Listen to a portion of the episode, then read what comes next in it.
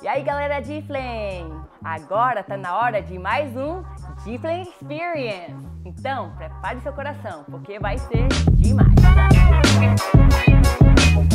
Fala gente, bem-vindos ao Difflame XP, Difflame Experience de novo. Só lembrando que nós temos o, tínhamos o nosso Tadel todo domingo das 4 às 5 da tarde e agora nós mudamos o nome, então não é mais Tadel de Jovens, nós temos o Difflame Experience, que nada mais é do que uma experiência Difflame. O que é a experiência Difflame? É a experiência de nós aprendermos juntos o que é discipular e formar líderes em nações.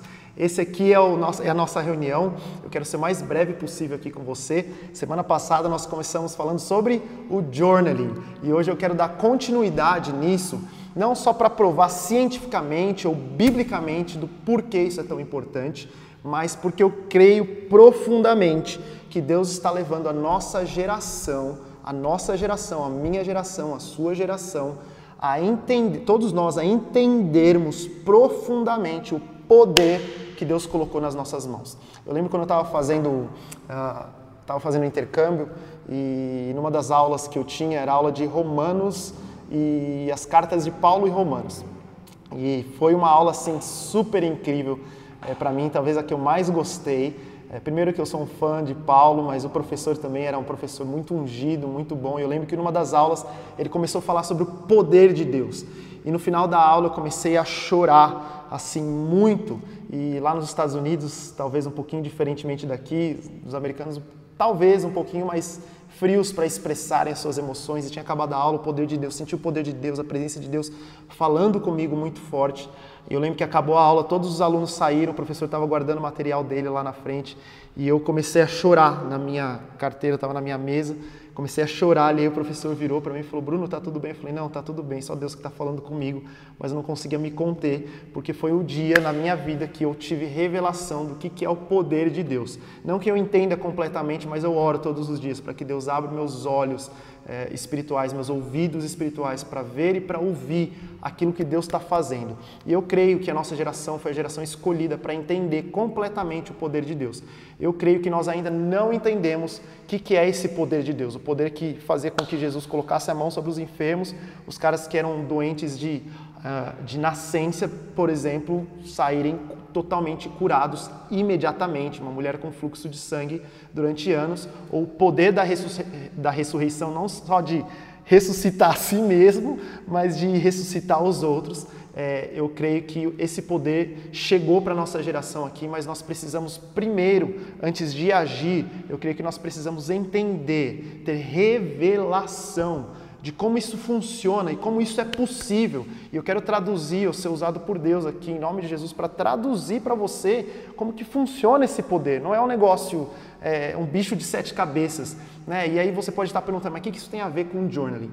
Tem a ver com journaling porque journaling é uma das ferramentas que eu creio que Deus está trazendo para a nossa igreja, para nós aqui como Difla em Barueri, para nos ajudar a capacitar a nossa mente para entender e fazer as obras que Jesus fazia e obras ainda maiores das que Jesus fazia. Então, é, com base nisso, com essa humildade, reconhecendo, Senhor, eu não conheço inteiramente o teu poder. Eu queria que a gente parasse para pensar um pouquinho, que a palavra de Deus, fala que nós fomos criados à imagem e semelhança de quem? Não é de qualquer ser. Nós somos a imagem e semelhança de Deus. Então, eu e você somos feitos à imagem e semelhança de Deus.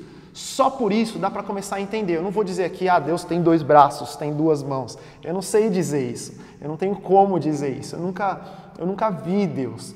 Né? Então muitos artistas tentam pintar Deus, tentam pintar Jesus, mas a gente não sabe como é que como é que é, mas a gente sabe que nós somos feitos à imagem e semelhança de Deus. Uma das coisas que eu particularmente creio é que nós somos feitos similares a Deus, a imagem e semelhança de Deus, é não somente o nosso corpo, mas a nossa mente, a nossa alma, os nossos sentimentos, eu creio que é a imagem e semelhança de Deus. Quando eu paro para pensar nisso, eu penso qual que é a ação, qual foi, foram as ações de Deus é, para com a humanidade ou, ou no geral. Por exemplo, quando lá em Gênesis mostra que Deus criou a terra é, e ele separou é, é lá um pedaço de barro, montou ali um boneco, imagino, e soprou é, e ali deu fôlego de vida para esse boneco. Esse poder que sai de Deus, será que eu sendo a imagem e semelhança dele, será que eu não tenho esse mesmo poder? Eu acho que a pessoa que mais entendeu isso, que mais é, exerceu esse poder aqui na terra foi Jesus, Jesus Cristo. E próprio Jesus, que entendeu tudo isso, que exerceu todo esse poder, ele mesmo disse que nós faríamos obras maiores do que as obras de Deus. Então aqui eu acho que dá para você concordar comigo, acho que eu já provei o suficiente que nós precisamos realmente entender o que, que é esse poder de Deus que está sobre as nossas vidas. Você pega, por exemplo, Moisés, que abre o Mar Vermelho, é, é, a, a derrubada lá da, da, da, muralha de Jericó, por exemplo, e tantas outras coisas que a gente vê, o poder de Deus. Eu não sei você, mas eu olho para dentro de mim e eu falo, Deus, eu preciso de mais, eu preciso de mais revelação, e eu preciso não somente de mais revelação, mas eu quero ver isso acontecendo. E eu tenho orado, Tá? Já contei essa história passando, correndo um dia, eu gosto de correr, estava correndo um dia no parque, vi um ceguinho lá, orando por ele, declarando o poder de Deus, em, algum, em velório, orando, orando por, por, por cura. Eu estava no, no, num velório que eu não vou citar nomes nem nada, mas eu estava com meu primo, Mateus, e a gente até acabou dando muita risada num lugar que é muito triste, infelizmente, não por falta de respeito, mas porque foi realmente engraçado, porque tinha um corpo morto lá e orando durante a semana inteira para que Deus ressuscitasse. Não ressuscitou dessa vez, mas eu creio profundamente que Deus está fazendo obras maiores e está ressuscitando pessoas ao redor do mundo. Nós temos provas disso desde África, Ásia e tantos outros lugares. E eu creio que vai acontecer através das minhas mãos também, através das suas mãos também.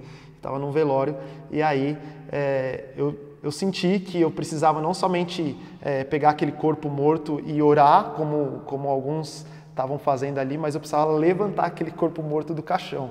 E no Japão isso talvez soe como uma falta de desrespeito muito grande e tudo, mas eu estava tão cheio de fé, entendendo do poder de, entendendo o poder de Deus ali. E eu sei que a hora que eu levantei o corpo ali, o meu primo não acreditou que eu estava levantando. Não sei se ele achou que o corpo estava realmente levantando ou se ele não acreditou que eu estava levantando e saiu dando risada. E no velório nós dois ali orando em línguas e dando muita risada, mas crendo que o poder de Deus mais cedo ou mais tarde vai vir. E eu teria muitos outros testemunhos poderosos para contar em que realmente as pessoas foram curadas na nossa célula essas semanas, últimas semanas, nós tivemos grande manifestação do poder de Deus. Mas eu estou falando tudo isso com vocês porque eu creio profundamente, eu creio profundamente, eu creio que o poder que flui, é, que fluiu de Jesus e que flui de Jesus até hoje, era de ter uma mente muito forte, uma alma forte, uma mente forte e saudável que ele encontrava no Pai. E eu queria começar falando tudo isso a respeito de poder que nós estamos falando, para incentivar você e até perguntar para você o quão saudável tem sido a sua mente. Será que você deixa os fatores externos afetar o seu interno? Se está todo mundo com raiva, se o mundo está em pandemia e medo, será que você também é afetado por esse medo? Ou você tem uma mente tão fortalecida que ao invés de você ser imergido ou, imerso nesse, nesse medo, será que você é capaz de influenciar pessoas para verem, ué, eu não preciso de ter, eu não preciso ter medo. Eu sou filho de Deus, cara. Eu, eu preciso, obviamente, respeitar e chorar com os que choram, mas medo não é comigo. Será que a sua mente é fortalecida a esse ponto em ambientes na, nas escolas ou no seu trabalho? Será que a galera começa a falar mal de alguém? Será que você é impelido a começar a falar mal também ou de repente falar palavrão, palavras torpes? Será que você é impelido a isso ou você é capaz de constranger todas aquelas pessoas pelo poder de Deus que está na, na, sua boca, na sua mente, e você não se influenciar, mas você ser, não ser influenciado, mas você influenciar essas pessoas. Como que tem sido essa força da sua mente, a força da sua mente em Cristo? Porque não adianta também só falar de força de mente, pensar positivo, como o mundo, o mundo faz. O que a gente faz é fortalecer a nossa mente através da fé, através da fé na palavra. Provérbios 27, desculpa, Provérbios 23, 7 diz: Porque como imaginou no seu coração, assim ele é. Assim como o homem se imagina no seu coração ele é. Se você se imagina doente, se se imagina pegando Covid-19, se você se imagina é, fraco, se você se imagina incapaz, se você se imagina, é, é, sei lá, qualquer outra coisa ruim, você fatalmente vai ser assim. E a ciência prova isso hoje. Se você se imagina forte, se você se imagina íntimo de Jesus, se você se imagina vencedor de todos os pecados, se você se imagina são, não doente, mas são, forte na mente, forte emocionalmente, se você se imagina assim, se você se declara assim, você vai ser assim. Assim como imaginou no seu coração, assim ele é. Esse é um versículo lá de Provérbios 23, 7. Eu estou falando muito desse poder da mente porque eu creio profundamente que o Jesus, que Jesus tinha, ele tinha essa força na mente. Eu penso que desde bebê, desde criança, vendo os pais fugirem uh, de Herodes e tendo que fugir aqui e ali e tendo que trabalhar, e Jesus era pobre e teve que uh, fazer tudo aquilo que a Bíblia descreve que ele fez, estudando a palavra de Deus. O que Deus é, proporcionou para o seu filho Jesus ali, é a mesma coisa que ele proporciona para nós hoje. A capacidade de usar tudo aquilo que é imagem e semelhança dele, nós podemos usar. E a nossa mente é o, é o poder que nós temos dentro de nós para usarmos de acordo com aquilo que é o propósito de Deus. E assim como nós imaginamos no nosso coração, assim nós somos. Aí uma das ferramentas que nós estamos falando com o propósito de expandir, fortalecer a nossa mente e o nosso conhecimento de Deus para crescermos como líderes mesmo, não só como líderes, mas como pessoas, é o journaling. E eu queria aqui, é, mais uma vez, falar para você o que é o journaling então. Para nós, aqui é o ato de disciplinadamente nós escrevemos nossas orações, as nossas atividades espirituais diariamente é a nossa conversa com Deus de forma escrita. Ela deve ser sempre acompanhada disso aqui, porque o achômetro é muito bonito, mas eu tenho certeza que ninguém está interessado em saber aquilo que eu acho. Ah, isso eu acho certo, isso eu acho errado.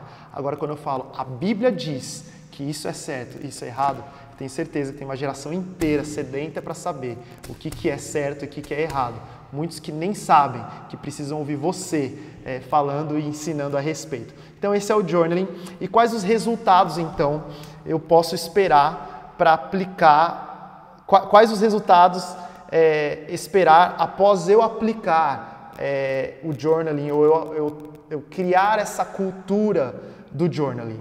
Qual resultado eu devo esperar? Então, vou falar rapidinho aqui. Primeiro, você cresce profundamente em sua intimidade com Deus. Então, se fosse só para isso, eu já faria o journaling todos os dias. Eu faço o journaling, eu amo fazer o journaling, mas crescer profundamente em sua intimidade com Deus. Eu já dei o exemplo aqui de Davi, é, que escreve não somente os Salmos, mas um, um hábil escritor que escrevia para Deus. Eu creio que muitas coisas que Davi escreveu não foi nem para mim, nem para você intencionalmente. Ele escrevia para Deus. E nós recebemos como fruto maravilhoso desse resultado da intimidade dele com Deus, Jeremias, Moisés, Paulo e tantos outros aí que escreveram.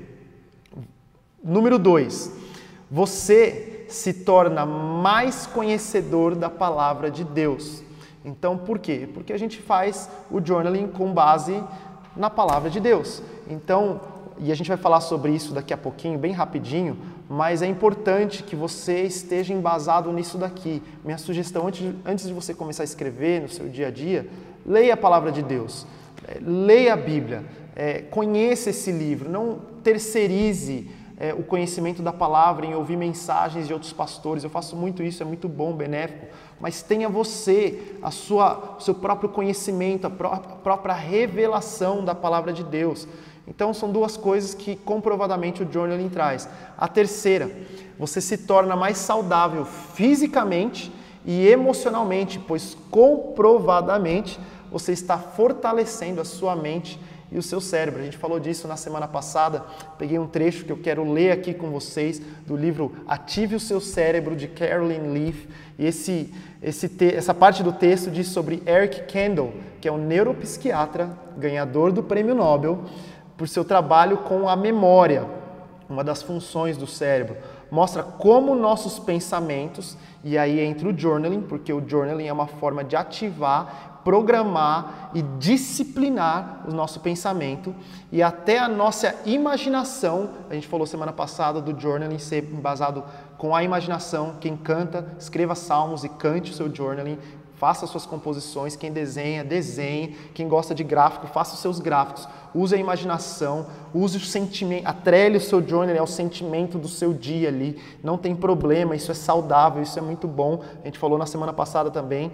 E aí, quando você atrela tudo isso, até a imaginação, é, tudo isso fica escondido no nosso DNA e pode ativar ou desativar certos genes alterando a estrutura do sistema dos neurônios no cérebro. Ou seja, tem um negócio que se chama neuroplastia, que é um negócio aparentemente meio novo, pelo menos para mim, meio novo. O que é neuroplastia? Neuroplastia é a habilidade ou a capacidade que o cérebro tem de se modificar. Sabe quando a palavra de Deus diz que as misericórdias do Senhor se renovam a cada manhã? O que está dizendo no mundo espiritual, no científico, é comprovado que a cada manhã, cada, cada noite de sono que você tem, isso é comprovado cientificamente. Você pode procurar isso, dá, dá, um, dá um Google aí, você vai procurar não somente um, dois autores, mas muitos doutores falando a respeito, cientistas falando a respeito, que quando você acorda, você todos os dias tem uma oportunidade de reformular os seus neurônios. É possível reprogramar seu neuro, os seus neurônios. Ou seja, se você estava acostumado com uma vida de falta de perdão, você estava acostumado com uma mentalidade de tristeza, acostumado com uma mentalidade de que é melhor você viver sozinho, alguns enganos que talvez existiam na sua mente, a neuroplastia prova que você pode refazer, reprogramar o seu cérebro para ser uma pessoa feliz, apaixonada por Jesus, apaixonada por pessoas, um grande líder. Muitas pessoas dizem: "Ah, eu não nasci para ser líder". Uma grande mentira. Reprograme o seu cérebro e o journaling vem para ajudar exatamente nisso. Você pode, é, segundo Air você pode ativar ou desativar certos genes Sabe quando a gente fala, ah, não, meu pai teve, minha mãe teve, minha avó teve, então eu também tenho. Mentira! Reprograme o seu cérebro. A gente leu na semana passada algumas pesquisas que mostram que de 75 a 98% das doenças mentais, físicas e comportamentais são provenientes de pensamentos humanos. Então tá aqui, eu não vou me estender muito, mas esse é o terceiro ponto. O quarto e penúltimo ponto aqui, você se torna mais disciplinado.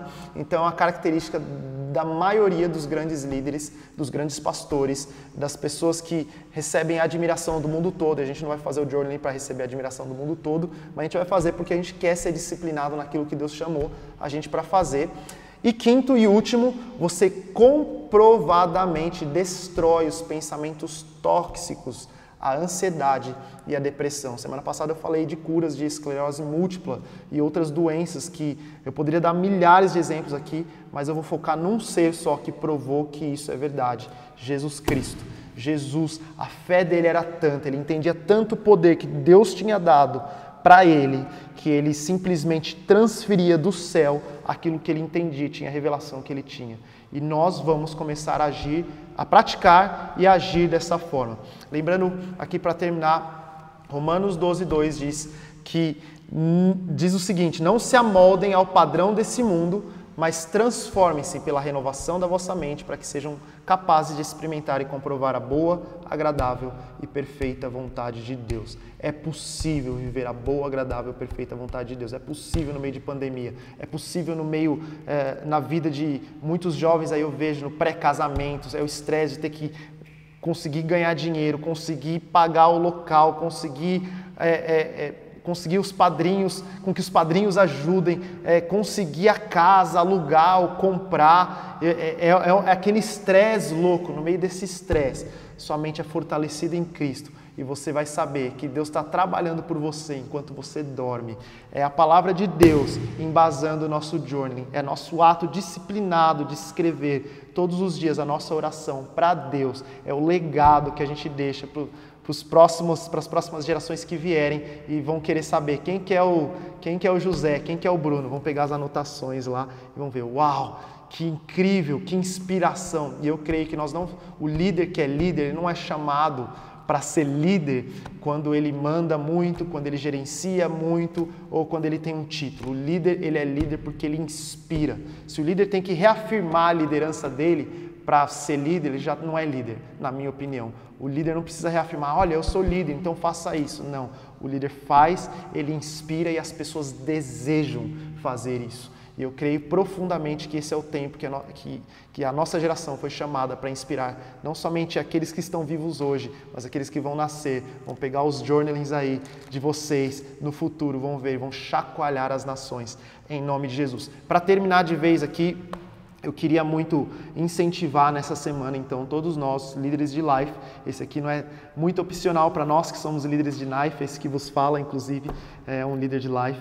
Nós vamos ler aqui quatro capítulos da Bíblia, bem pouquinho. Semana que vem a gente vai fazer uma outra leitura, mas eu queria que nós lêssemos juntos, da forma que você quiser. Se quiser é, dividir, como são quatro capítulos, então até domingo que vem é, dá para a gente fazer aí uma divisão. Então, quiser aí ler é, talvez um capítulo e depois meio capítulo por dia, fica à vontade. Mas a ideia é que até domingo que vem todos nós tenhamos terminado o livro de Filipenses. É, propositalmente Filipenses, por que Filipenses? Porque Filipenses é uma carta curta, segundo, porque tem muitas estratégias aqui para a liderança, quando é, falando do próprio Jesus, é, de Paulo e muitas outras referências aqui é, maravilhosas que eu queria encorajar incentivar você a acompanhar, não deixar só no colo do, dos líderes de life, mas você também assumisse isso, você que está assistindo esse vídeo. Vamos fazer junto esse journaling e aí, embasado naquilo que você lê, você faz o seu journaling todos os dias nos grupos do WhatsApp. Aí eu quero é, encorajar vocês na cela, compartilhar o que vocês leram, o que Deus falou com vocês e tudo mais, porque eu tenho certeza que um grande mover está por vir quando nós não somente soubermos do poder que tem na nossa mão, mas tivermos revelação inteira desse poder aqui. Beleza, galera? Deus abençoe vocês. A gente se fala em breve. Não vejo a hora de voltar ao nosso culto. Deus abençoe. Tamo juntos. Tchau, tchau.